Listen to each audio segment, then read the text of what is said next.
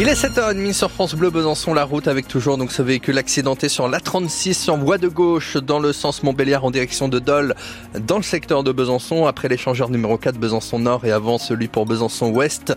Euh, prudence à vous euh, donc là toujours euh, dans ce secteur et puis ce véhicule en panne au niveau de la côte de Saint-Hippolyte donc entre Mèche et Saint-Hippolyte au niveau du grand virage. Prudence à vous. Quelle couleur dans le ciel ce lundi Dimitri? Si vous comptiez fredonner du Claude François, eh bien c'est raté, ce sera un lundi tout gris voire sous la pluie avec au mieux quelques trouées. Le mercure, lui, est toujours au plus haut pour la saison 13 du côté de Vesoul cet après-midi. 12 à Besançon, Dole ou Lons et de 8 à 10 sur les hauteurs. On a coutume de l'appeler la plus grande ferme de France. Le salon de l'agriculture ouvrira ses portes le 24 février et en pleine crise agricole, France Bleu Besançon a décidé de donner la parole toute cette semaine de jeunes agriculteurs installés en Haute-Saône. Ce sera tous les jours à 8h15 pour ce premier portrait de la semaine rencontre avec Mathieu, 28 ans, installé à Écromanie. Mathieu qui élève 300 bêtes au total avec son père, son oncle et son cousin, ce qui fait au final de grosses journées et forcément pas beaucoup de temps pour sa vie personnelle. Moi, j'ai pas besoin de grand chose, tout simplement. Moi, je me contente de rester chez moi parce que je suis bien. C'est pour ça que je dis faut, faut y être né parce que on est déjà mis en jambe depuis le plus jeune âge. On sait que si on veut partir en vacances, machin, souvent, ou voyager ou truc, ben, faut pas faire ça, quoi. C'était quand la dernière fois que t'es parti? Pas forcément loin, hein, mais. Alors, quand on est parti, c'était en 2016. Avec mon père, on est parti euh, trois jours euh, voir un, justement, un, nouveau paysan, un, gars qui était représentant ici depuis 25 ans. Il s'est installé dans l'Ain, et puis on est allé le voir pendant trois donc ça fait 8 ans que t'es pas parti T'as pas eu Ouais, bon, mais enfin moi c'est pas mon problème, c'est pas grave. Quand on est bien où on est, on n'a pas besoin de s'en aller.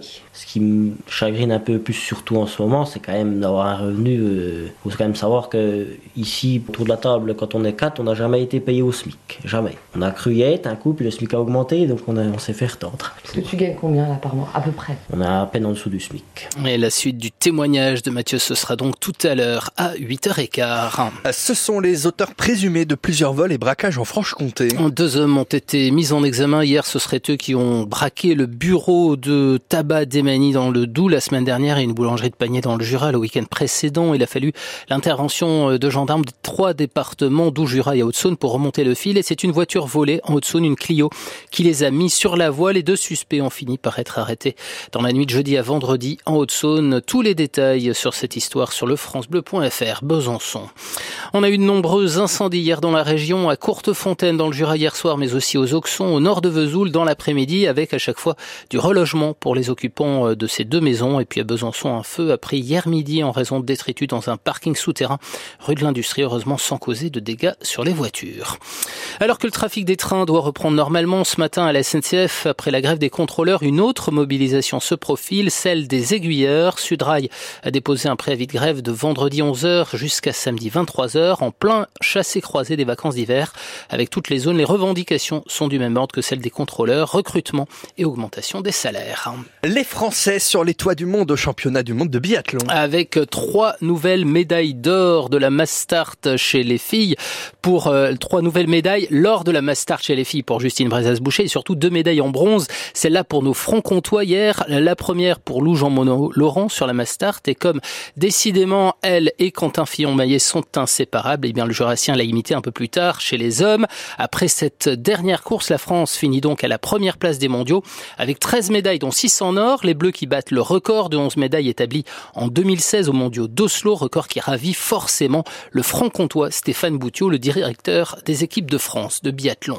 Ah, il est, euh, ouais, il est euh, exceptionnel, euh, il, a, enfin, tout ce qu'on veut, il y a plein de superlatifs, je ne vais pas tous les trouver, mais nous on est, on est sur notre nuage aujourd'hui en tout cas c'est sûr. je crois que la dynamique a été super bien enclenchée avec la victoire du relais mix, la première course, et puis bah, derrière ça a déroulé avec une équipe de filles carrément exceptionnelle avec des doublés, euh, enfin triplés, doublés, euh, enfin je, ne sais même plus comment le dire tellement je suis, euh, je suis ému là.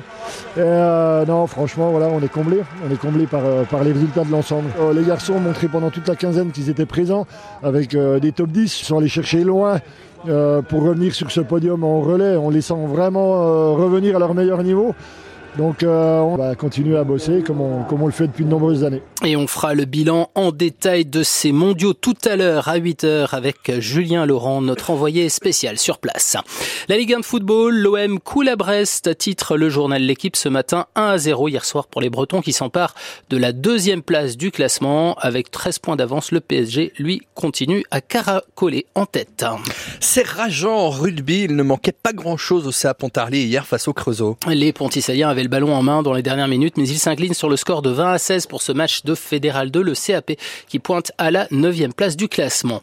En cyclisme, pas de victoire, mais une jolie cinquième place hier pour notre bisontin Romain Grégoire sur le Tour des Alpes-Maritimes. Le coureur de la groupe AMFDJ termine 20e du général remporté par Benoît Cosnefroy, vainqueur aussi de la dernière étape. Et puis le village de Clairon dans le Doubs a été choisi pour représenter la Bourgogne-Franche-Comté à l'émission Le village préféré des Français. Clairon, 300 habitants qui fait partie des 14 communes sélectionnées pour l'émission présentée par Stéphane Bern sur France 3 et qui sera diffusée au mois de juin. Vous pouvez voter pour votre village préféré dès 10h sur le site internet de France Télé ou par téléphone au 32 45.